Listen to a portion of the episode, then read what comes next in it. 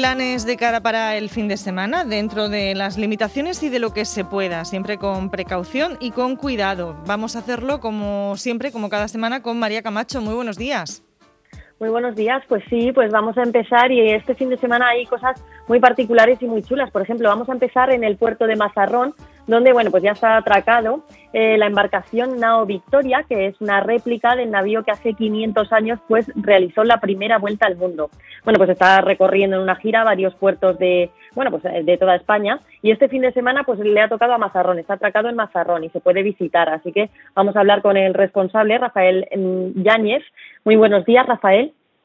Sí, buenos días, encantado de estar con vosotros. Igualmente. Bueno, eh, estáis atracados ahora mismo en, en, Mazarrón y desde luego que hay que destacar que es espectacular este navío. Cuenta con unas grandes velas muy llamativas y por supuesto también pues está elaborado en pino y roble. Es una réplica pues bastante exacta de, de ese navío que hace 500 años pues, realizó la primera vuelta al mundo. Sí, efectivamente. Lo que estamos haciendo es una, una pequeña gira por, por, España, ya que con el tema de COVID no podemos salir de, la península, y lo que estamos difundiendo es un poco aquella granja esta que hizo Magallanes y el Cano hace 500 años.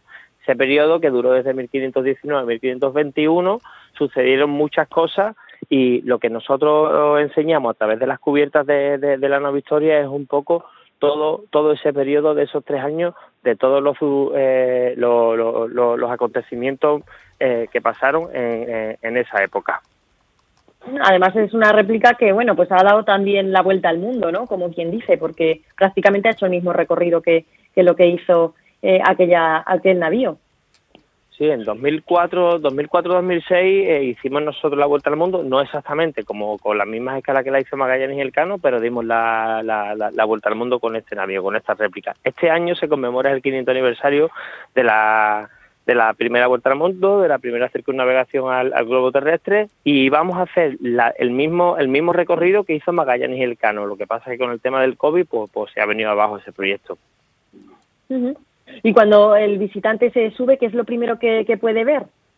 Hombre, lo, lo, primero que puede ver es que en, un barco de estas dimensiones, este barco tiene 24 metros, 25 metros, digamos, en 25 metros eh, que estuvieron recorriendo diferentes, diferentes países, 45 personas, eh, con todo lo que supone eso, de cruzar el Océano Atlántico, de cruzar el Pacífico, de cruzar el Índico, de pasar frío en la Patagonia, imaginaros todo, todo, todo, todo, toda esa tripulación en las cubiertas, que en aquella, en aquella época no había cama, lo que dormían en las cubiertas con una especie de arpillera, eh, la que, la, la, que tenían que estar pasando aquellos marineros que estaban hechos otra pasta, desde luego. Efectivamente, efectivamente, madre mía. No, y de, como comentabas, desde 2019 y hasta 2022 pues vais a estar eh, celebrando este quinto centenario de la primera vuelta al mundo y vais a estar por varios puertos de España. De momento estáis en Mazarrón este fin de semana, que creo que llegasteis el miércoles. ¿Y hasta cuándo estaréis? ¿Hasta el domingo? Estamos hasta el domingo, estamos viendo porque nos está llamando mucha gente, el, el domingo prácticamente el aforo está ya completo, tenemos una franja horaria para reservar con el tema COVID, no, no puede entrar claro. eh, una serie de gente al barco, el, el, domingo prácticamente está lleno y estamos viendo la posibilidad de quedarnos la semana que viene también. Rafael, ¿cómo, cómo refrescáis los quintos? ¿Eh? ¿Cómo refrescamos los quintos? Sí. Pues mira, aquí en la intemperie y ahora mismo con la temperatura que tenemos en Mazarrón, eh, básicamente se enfrían solo. Claro, es, que, es, que, todo esto parece muy fácil. ¿eh? Vamos a hacer una travesía con un barco que es una réplica en donde no había pues eh, los elementos de la modernidad que hay ahora. Una neverica, hmm. por ejemplo. Una nevera. Mira, eh, eh, cuando entras en el barco te das cuenta, el, comercio de las especies era tan importante, una de las cosas por esa, porque con las especies se, descubre que lo que es el, la alimentación, lo que es las carnes, se pueden conservar y no son tan perecederas como, como son en el, en el año 1519. Entonces, por eso tiene tan valor.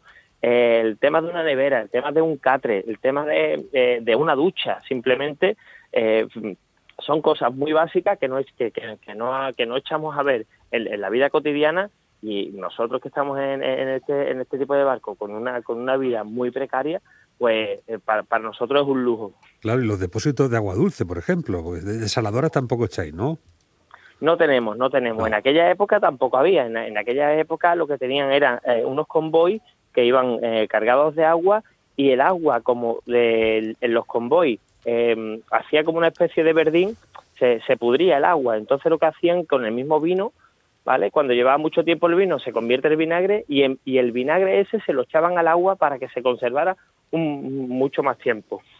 O sea, que bebían agua vinagrada. En esas, Efectivamente. en esas travesías. ¿Y cuánto duraban? ¿Cuánto tiempo voy a estar en, en la mar?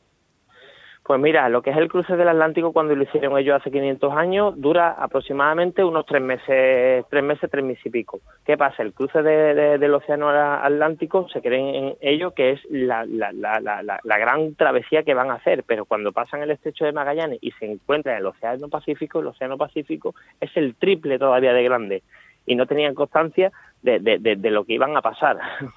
Por suerte había un buen convenio colectivo, ¿no? Para toda la marinería. perdón, perdón. Que había un buen convenio colectivo en el sector de la marinería, ¿no?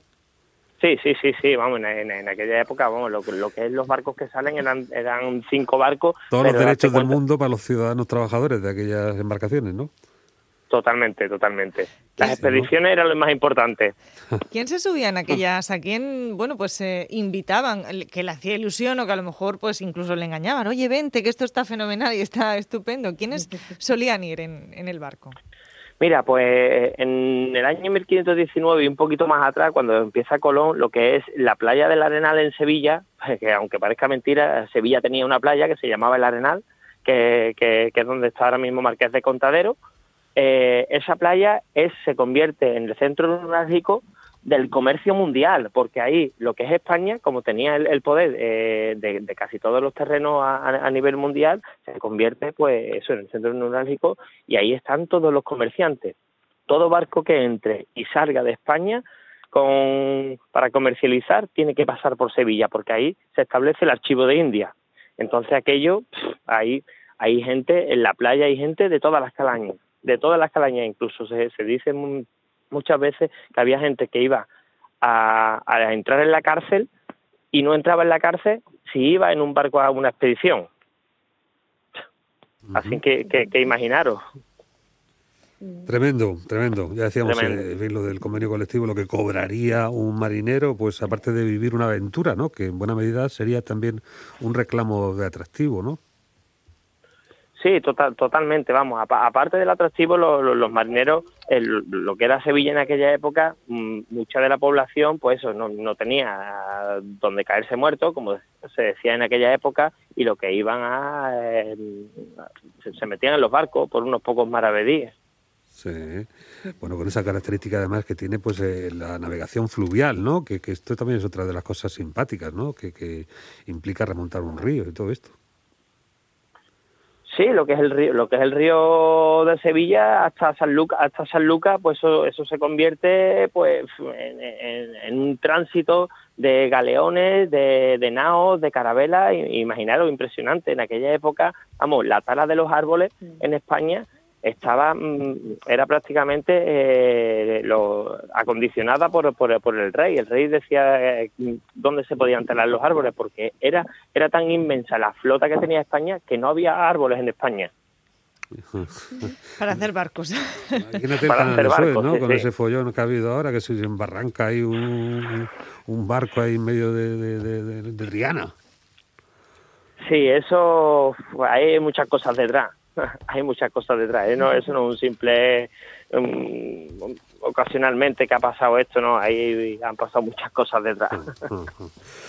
Bueno, pues una Rafael. experiencia que, como decimos, se podrá eh, vivir eh, con esas limitaciones de aforo, pero que de momento pues ahí está en el puerto de Mazarrón, la nave Victoria, su promotor, el responsable de esta iniciativa, Rafael Yáñez, que ha sido tan amable de ponernos en situación, ¿no? De cómo se vivía en aquel periodo, pues este esta aventura de, de navegar. Mil gracias y, y suerte. Muchas gracias a ustedes y muchas gracias por invitarnos. Un abrazo. Bueno, estamos hoy, eh, María, casi en un túnel del tiempo, ¿no? Porque ahora vamos a hablar también de otra práctica, pues de la Edad Media. Efectivamente, sí que es verdad y además coincidiendo con esa tradición huertana que esta semana pues más que nunca eh, estamos echando un poco en falta, aunque se está pudiendo celebrar algunas cosillas, pero bueno, eh, con las medidas restrictivas pues lo que, lo que se puede. Entonces pues vamos a saludar a Carmen López Brío, que es la autora de la exposición Mancut, cuya protagonista pues como bien dices es la seda. Y bueno, pues se puede visitar en el Museo de la Ciudad. Buenos días, Carmen. Hola, buenos días. Buenos días. Bueno, se trata de un proyecto de investigación que forma parte de los reactivos culturales y que tiene como protagonista la seda. Sí, justo.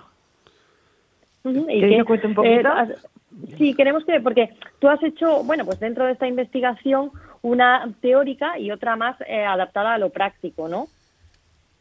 Sí, eh, yo empecé con una investigación teórica de cómo la seda empezó a, a hacerse en Murcia en la edad medieval y a raíz de ahí yo soy diseñadora, así que empecé a, a usar esos conocimientos aplicados a la seda. Elegí cinco pigmentos que se usaban en el Al-Ándalus para dar color, para teñir los paños y los apliqué a la seda y a raíz de ahí pues empecé a tejer con el telar eh, diferentes muestras para crear diferentes texturas y también hice pruebas de teñido en telas ya compradas. En el Para proceso práctico, ah, en el proceso práctico participas desde el principio, Carmen, es decir, desde que los gusanos de seda ponen los capullos. no, no, eso a lo mejor en un futuro me gustaría intentarlo, pero con el tiempo que había para producir era imposible hacer todo el proceso. Así que los hilos de seda los he comprado directamente. Bueno, está claro que estamos hablando de una eh, producción que en su momento pues se representó de gran valor para la región de Murcia como activo principal en lo económico, pero nosotros en este encuentro y en esta exposición eh, nos va a interesar mucho sobre todo retratarnos a, a aspectos eh, prácticos incluso de la propia confección de la tela y de sus tintes, ¿no? Porque ahí eso también lo exploras. Sí, sí, yo parto de lo que son los hilos en crudo y a raíz de los cinco pigmentos que yo elijo, eh, empiezo a buscar colores y hacer pruebas ya a tejer yo las telas en el telar para crear ya productos de textiles pues con los colores obtenidos. Sí, pero pigmentos eh, también eh, emulando a los eh, tradicionales, al azafrán, al índigo. eh, al Sí, son cinco pigmentos que se usaban antiguamente en la Edad Media, como es el, eh, el kermes para los rojos, el eh, índigo para los azules, el azafrán para los amarillos, la granza o rubia que se usa para corales y para los pardos he usado vaina de nuez. Son todos, y he usado técnicas que se usaban antiguamente con los métodos de morentado antiguos y todo, también un poco para acercarnos a, a la Edad Media a través de los colores, poder imaginarnos qué colores existían entonces. Sí, la complejidad, fíjate, si usaras Titan Luz, qué fácil que sería, ¿no? Perdona, no te he entendido. Que si usaras Titan Luz, alguna de estas marcas ahora del momento, sería más fácil, ¿no? Sí, sí, sí, pero no. Sí, porque tú estás también en el linde entre eh, ese uso contemporáneo ¿no? que se puede hacer de, del textil. Y no sé si aquellas técnicas permitirían eh, pasar esa frontera ¿no? del presente. Pues yo creo que sí. La intención de también buscar estas técnicas antiguas, que son métodos tradicionales que de alguna manera, pues, su relación con el medio ambiente son, medio ambiente son bastante respetuosos, era volver a rescatarlos. Entonces, a mí lo que me interesa, yo este proyecto lo veo también un proyecto de investigación que todavía le queda por, por seguir eh, avanzando. Y me gustaría en un futuro poder crear algo eh, contemporáneo usando las técnicas que, Sí. que he estudiado en esta investigación. Claro, pero luego hay que buscar Así también ese sí, componente pues. práctico, si por ejemplo no destiñen, si, si son compatibles pues con eh, todas las pieles. eh, Pues el tema, como te digo, contra las pieles, sí, porque al final son pigmentos naturales y, y no debe haber problema. Vamos, yo estuve un poco investigando sobre la posibilidad del uso y no ponía nada. Luego ya, a la hora de resistencia de color, y sobre todo hablando de seda, son telas súper delicadas, entonces con los cuidados apropiados no debería haber ningún problema. Yo he metido cosas a la lavadora y han salido bien, ahora con programas delicados. En el aspecto Porque teórico hablas de que en el aspecto teórico hablas de que tres culturas influyeron en el desarrollo de la seda en la región. ¿Cuáles Sí, fueron? al final, en la Edad Media estaban las tres culturas que formaban parte de la ciudad y de alguna manera, siendo la seda parte un material tan que tuvo tanto impacto, pues eh, las tres culturas formaron parte de- a la hora de su producción y hemos encontrado en el archivo municipal muchos archivos pues que hablan de, de- de, pues de cómo se hilaban, dónde se hilaban, en las juderías, la- las prohibiciones que había, los controles, y las tres culturas forman parte de, de la historia. Bueno, la exposición tiene un largo recorrido, estará hasta el mes de octubre, tendremos ocasión de volver a visitarla y, participar pues de toda esa eh, acción eh, global que implica una actividad, la seda, que está presente en nuestra historia, pero que ha sido además un elemento y un referente cultural, social y económico de primer orden. Esa traslación en el tiempo de esas técnicas al presente es un poco lo que desarrolla esta artista investigadora Carmen López eh, Brío, que es, como decimos, la promotora de este proyecto Mancud, que está en el Museo de la Ciudad de Murcia. Carmen, ha sido un gusto. El gusto sido mío. Estaremos encantados de volver a visitar esa exposición y conocer la obra personalmente de esos eh, acabados en seda que realizas como diseñadora también textil. Un saludo, muchas gracias. Gracias a vosotros, chao. Bueno, María, está bien, es un viajecico muy cultural ¿eh? y, además en el tiempo incluso, ¿no? con esta visión de la Edad Media eh, que nos ha llevado incluso a surcar los mares a bordo de la nao. Efectivamente, pues nada, ha sido un placer y ya sabéis, hasta a disfrutar del fin de semana.